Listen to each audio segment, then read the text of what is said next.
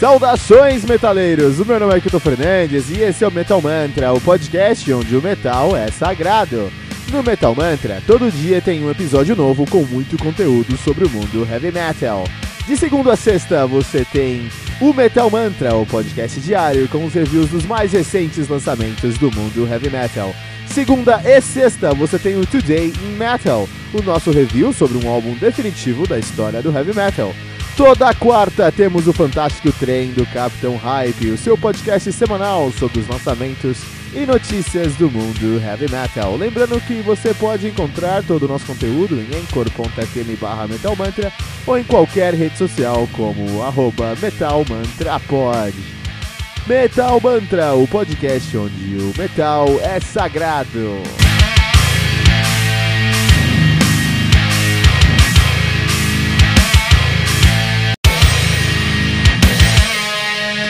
Peraí, rapidinho.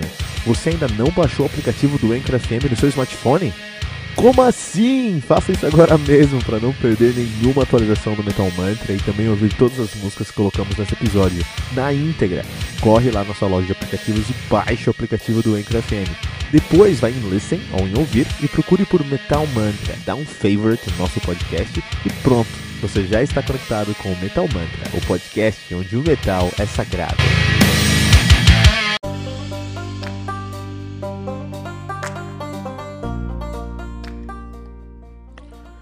Moonglow do Avantasia, álbum lançado no dia 15 de fevereiro de 2019 pela Nuclear Blast. O álbum conta com 12 músicas, totalizando 1 hora e 10 minutos de play. O Avantasia, que é uma banda de symphonic power metal de Mainz, na Alemanha, estão nativos aí desde o ano 2000, de fato, 2000 a 2002 eles estiveram ativos, pararam em 2002, voltaram em 2006, estão nativa desde então. Não é uma banda de verdade, é um projeto paralelo, ele e o Lucas, a, Lucas Ariensen estão disputando há alguns anos quem junta mais músicos no projeto, ou Avantasia ou o Arian, né? E tá uma disputa aí ferrenha desde então. Então esse projeto começou lá em 2001, com o lançamento do The Metal Opera em 2001, que é um álbum muito icônico para o mundo do heavy metal, para o power metal especificamente, e, assim como seu segundo álbum, que é o The Metal Opera Part 2, que é o de 2002. Então esses dois álbuns aqui, eles fazem, eles fazem parte ali de um movimento que, na minha opinião, é, foi o core, foi o, o, o, o, principal movimento ali para a, o antigo metal melódico. Lembra que as pessoas, as pessoas chamavam de metal melódico, né? É isso aí, era Vantage, era Edguy, Halloween, uh, uh, Angra, Xamã, Angar e muitas outras bandas aí, né? Tivemos o The Scarecrow de 2008, Angel of Babylon de 2010, The Wicked Symphony também de 2010, The Mystery of Time, a Rock Epic de 2013, Ghost Lights de 2016 e agora o Moon Glow de 2017. 19. A banda que atualmente conta com a presença de Tobias Sammet no vocal, no teclado, no piano, nas orquestrações e no baixo. Uh, Sasha Peath na guitarra, teclado, piano e orquestrações. E Michael Rodenberg no teclado nas orquestrações também. Mas nesse álbum aqui, que é o Moon, Moon Glow, uma das coisas mais importantes dos álbuns do, do, do a vantagem é quem apareceu lá para tocar, né? Para cantar, no caso. Então nós temos o Ronnie Atkins, uh, temos o Jorn Land, temos o Eric Martin, temos o Jeff Tate, o Michael Kiske, o Bob Catley, a Candice Nice, o Hansi Kirsch e o Millie Petrosa. Lembrando que o Ronnie Atkins canta lá no, no Axel Rude Pell, uma excelente banda de power metal. O Jorn Land é o deus do, do power metal aí uh, europeu, ele que já cantou lá no Master Plan, por exemplo, Eric Martin, que é o vocalista do Mr. Big, Gaff Tate, que é o antigo vocalista do Queen's Right, hoje canta no Operation Mindcrime, Michael Kiske, deus do heavy metal, que é, foi vocalista do Halloween, hoje canta no Plus Phantom, acho que ele voltou para Halloween agora. Uh, Candice Knight, que é, que é a esposa do Rich Blackmore, antigo guitarrista do Deep Purple, e o Hansi Kirsch, vocalista do Blind Guardian e o Mili Petrosa, vocalista do Creator. Olha aí, cara, temos esses caras participando do álbum aí. Muito legal, muito interessante. De qualquer maneira, é, eu geralmente não faço um faixa a faixa, mas hoje eu queria falar mais sobre esses álbuns, sobre esse álbum aqui. Então a gente tem aí algumas músicas que eu queria salientar. O primeiro é uma música que eu vou falar bastante aqui é a própria Ghost in the Moon, que é a primeira música do álbum, né? Ela tem algumas coisas que se saem da curva, assim. Primeiro, elas começam, ela começa com o Tobias Sammet tocando teclado e, cantando, um teclado e voz do Tobias Sammet. Isso é muito não ortodoxo para uma, uma, uma banda, para uma, um álbum de power metal sinfônico, especialmente para um projeto conceitual de power metal sinfônico, especialmente a Vantage que criou tudo isso. Então os caras estabeleceram algumas regras e quebram essas regras nesse álbum aqui, né? Uma dessas regras é que você começa com uma introdução orquestrada, né? Que vai te introduzir ao álbum ali, né? Por exemplo, aí o An Excelsior, lá do Rebirth do Angra, Ancient Winds, do, do, do Ritual do Xamã, ou mesmo Lux Triumphant, do Dawn of Victory, do Rhapsody, né? Mas aqui não, aqui a gente tem uma intro que não segue essa ordem. Na verdade, ele segue ali um teclado e voz com uma melodia muito linda do Summit, que é muito comumente conhecido, que é mais comumente conhecida lá no Edguy. Edguy, ele faz bastante isso no Edguy, o Tobias Sammet faz bastante isso. E aí quando eu escutei essa música, eu pensei, será que esse álbum aqui, ele tá querendo falar isso? Que ele vai ser mais Edguy do que a Vantage? Vai ser mais uh, Tobias Sammet do que a Vantage? E é muito verdade. Isso é muito verdade. Sim, esse álbum é muito mais Edguy, especialmente ali os melhores álbuns do Edguy, aquela fase muito boa do Edguy, do que os álbuns do Avantasia. O que é bom, porque a melhor fase do Edguy é superior do que a fase atual do Avantage. Então é um álbum que subiu o nível do Avantage. Eu adorei esse álbum por causa disso, né? Então, por exemplo, esse álbum aqui ele traz algumas coisas que eu consegui reconhecer lá do Mandrake, do Jigai, ou do Hellfire Club, ou até mesmo do Rocket Rider. Reconheci, eu reconheci, reconheci algumas coisas desse álbum que vieram desses álbuns do Jigai e achei isso muito interessante. Tem outras duas características que eu quero falar sobre o Ghost in the Moon. A primeira delas é que esse álbum aqui traz um essa música aqui, o final dela, bom, ela tem 9 minutos, né? E isso é também não tradicional para heavy metal, melódico pro power metal. Geralmente a última música do álbum é uma música de 10 minutos, ali seguindo a tradução de Keeper of the Seven, Keeper of the Seven Keys Part 1 e Keeper of the Seven Keys Part 2. Também, né? Os caras ali fazem diferente e eles trazem aqui uma, a primeira música com uma música de 9 minutos. Olha aí, cara, os caras já querendo mudar tudo, né? Ah, e também é, no final, por outro lado, olha que interessante, que o final, essa música é uma música muito longa, né? E só que você não percebe que ela é longa porque ela é totalmente muito dinâmica, ela tem várias modulações durante ela, então às vezes ela está muito mais cadenciada, às vezes está muito mais agressiva, sempre com muito bom gosto, sempre com melodias muito bem feitas. Só que aí no final do dia, quando você olha para essa música, é, lá foram mais ou menos dois terços dela, ela fica totalmente é, em silêncio. Você fala, ah, a música acabou. E tem um trabalho assim, a música vai abaixando no fade away, assim, conforme vai dando esse fade away, fade out, é, ele tem alguns elementos que continuam presentes lá, mas é tão baixinho que você fala, pô, a música vai acabar, vai começar outra música. Do nada, esses instrumentos ressurgem e você tem de verdade o final dessa música. Então é uma surpresa muito legal. É, me pegou de surpresa, eu fiquei, caramba, é a mesma música, como assim, né? E no final da música eles repetem o refrão duas vezes, o que é muito comum. Só que na segunda vez que eles repetem o refrão, eles modulam o tom da, do refrão, aumentam o tom, sobem o tom do refrão. Isso é uma puta referência a Halloween, que Halloween faz isso à torta direita. Então, por um lado, eles quebram com a tradução do Halloween, trazendo a música de 9 minutos como primeira música do álbum. Por outro lado, eles falam isso aqui é Halloween sim, entendeu? Que é muito interessante enquanto álbum. Então, quando terminou essa música, eu já sabia que o Moon Glow seria um dos meus álbuns prediletos de 2019 por a carga, tanta carga emocional que eles trouxeram. Vou agora salientar também a terceira música do álbum, que é a a própria Moon Glow, né, a, a música que traz ali a, a música título do álbum, né? É a música que tem a presença da Candice, Candice Black Knight aqui, foi uma grande. Não sei se foi fácil trazer a Candice aqui, porque ela é esposa do Dwight Blackmore, que é um cara complicado, meio chatinho. Eu nunca vi essa menina cantando em outros lugares, então não sei até onde ela tem essa autonomia, sabe? Não sei como isso funciona.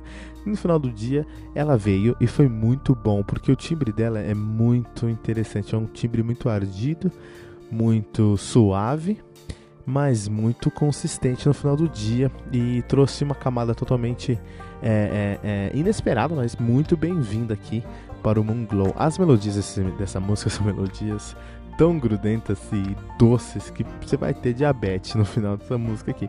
Me lembrou bastante uma música chamada On the Morning Dew lá do Elvin Kang, né? Me lembrou bastante essa história aí. Eu lembro que eu mestrei uma campanha de RPG e uma das músicas que eu coloquei como background foi On The Morning Dew. E desde que eu escutei o single, Moon Glow, ficou uma coisa na minha cabeça, especialmente no refrão. conheço essa música em algum lugar, já escutei em algum lugar, na verdade veio lá do veio lá.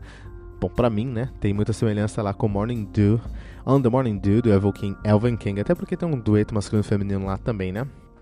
E aí a música mais sacanagem do álbum, a música que veio para acabar com tudo.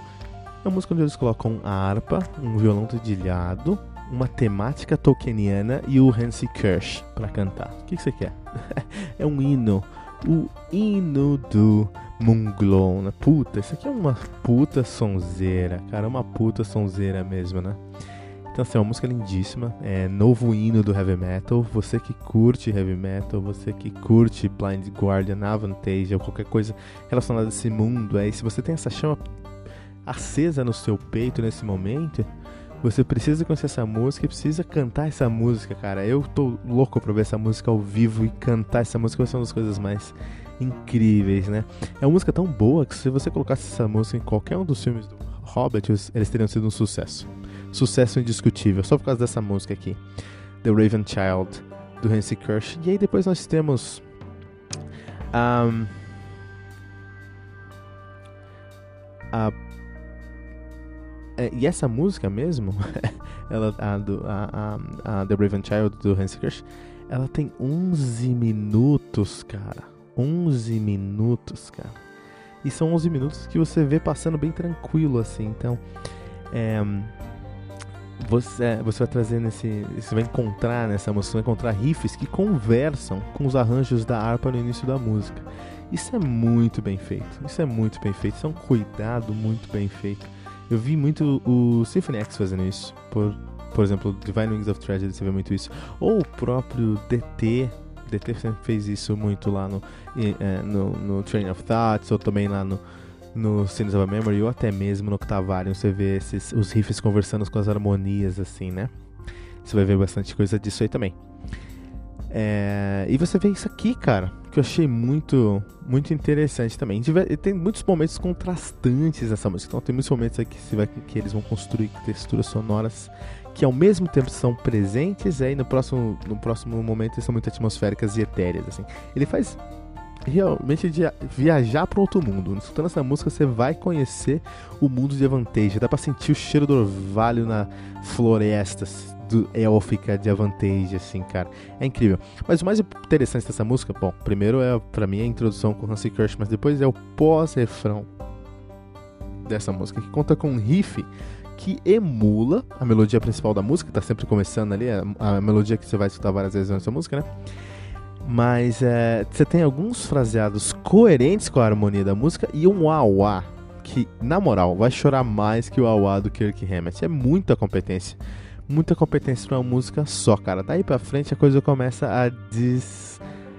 desandar um pouco. Então, assim, ó, Starlight, Invincible, In the Alchemy.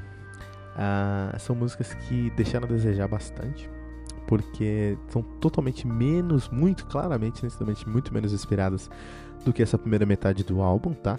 É o que a gente consideraria de filler, tá? Eu não sei se de fato elas são fillers, porque faltou inspiração ou porque faltou ali os caras até queriam ah não vamos deixar os caras o, o, ouvinte respirar porque foi muita coisa boa já foi duas músicas de mais de 10 minutos incríveis aqui mais dois é, é, singles, digamos assim, também foram muito bons. Então assim, a gente pensa, puta, talvez os caras vão querer respirar um pouco, então vamos deixar os caras respirar e trouxeram músicas que são mais mais burocráticas, digamos assim, né? Só que aí a música que eu mais esperava, que era The Piper at the Gate of Dawn, porque eu amo The Piper Never Die, lá do Guy, eu falei, puta, The Piper at the Gate of Dawn deve ser incrível, e não é, cara faltou muita coisa aqui, mesmo tendo a presença ali do Yorn Land, do Ronnie Atkins e do próprio Eric Martin, faltou, faltou nesse álbum aqui, eles não conseguiram entregar, né? Depois vocês trazem Lavender, que é a penúltima música do álbum propriamente dito, também muito fraca, e termina um álbum com Reckon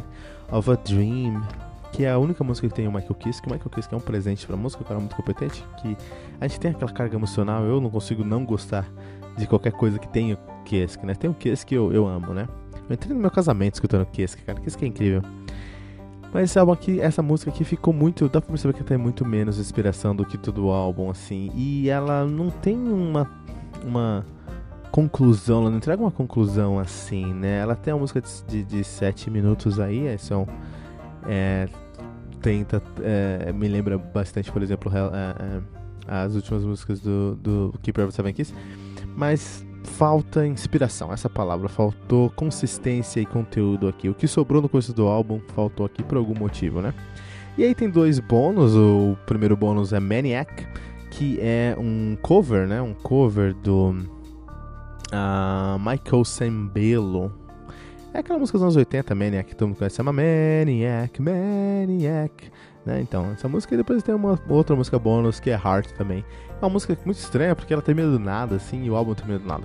No final do dia, eu acho que é um álbum que é, tem muitos problemas. Então, assim, da música 5 a música 12, é, juntar tudo dá uma música, assim. Falta bastante inspiração, falta bastante conteúdo e consistência, assim. Mas é indiscutível que Ghost on the Moon, Book of Shallows, Moonglow e Raven Child são músicas extraordinariamente perfeitas, incríveis, impressionantes. Tanto em ousadia, em conceito, em conteúdo, em qualidade, em competência. São músicas incríveis. E aí, eu, no final do dia, eu acredito que o álbum vale por causa dessas quatro primeiras músicas. Tem muito filler. As quatro primeiras são as melhores do álbum. Depois você vai ter que garimpar para encontrar alguma coisa. Mas na minha opinião, vale. Vale sim, ok? Vale mais do que isso, até aqui no Metal Mantra, nossas notas aqui agora, vamos lá. 4.8 pentagramas dourados. 4.8 pentagramas dourados classifica o Avantasia como álbum essencial do mundo heavy metal.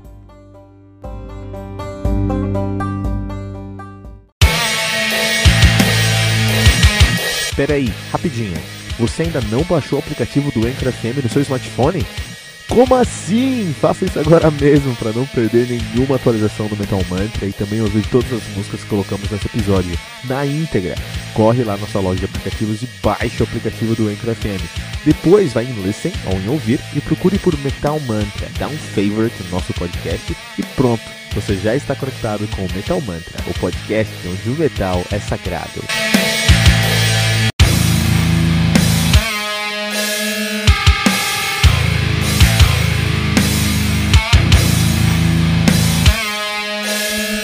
E ficamos por aqui com o nosso episódio de hoje do Metal Mantra, o podcast onde o metal é sagrado. Lembrando que você pode encontrar todo o nosso conteúdo no anchor.fm barra metal sagrado ou em qualquer rede social como arroba metalmantrapod. E não deixe de compartilhar esse episódio usando a hashtag, hashtag metalmantra.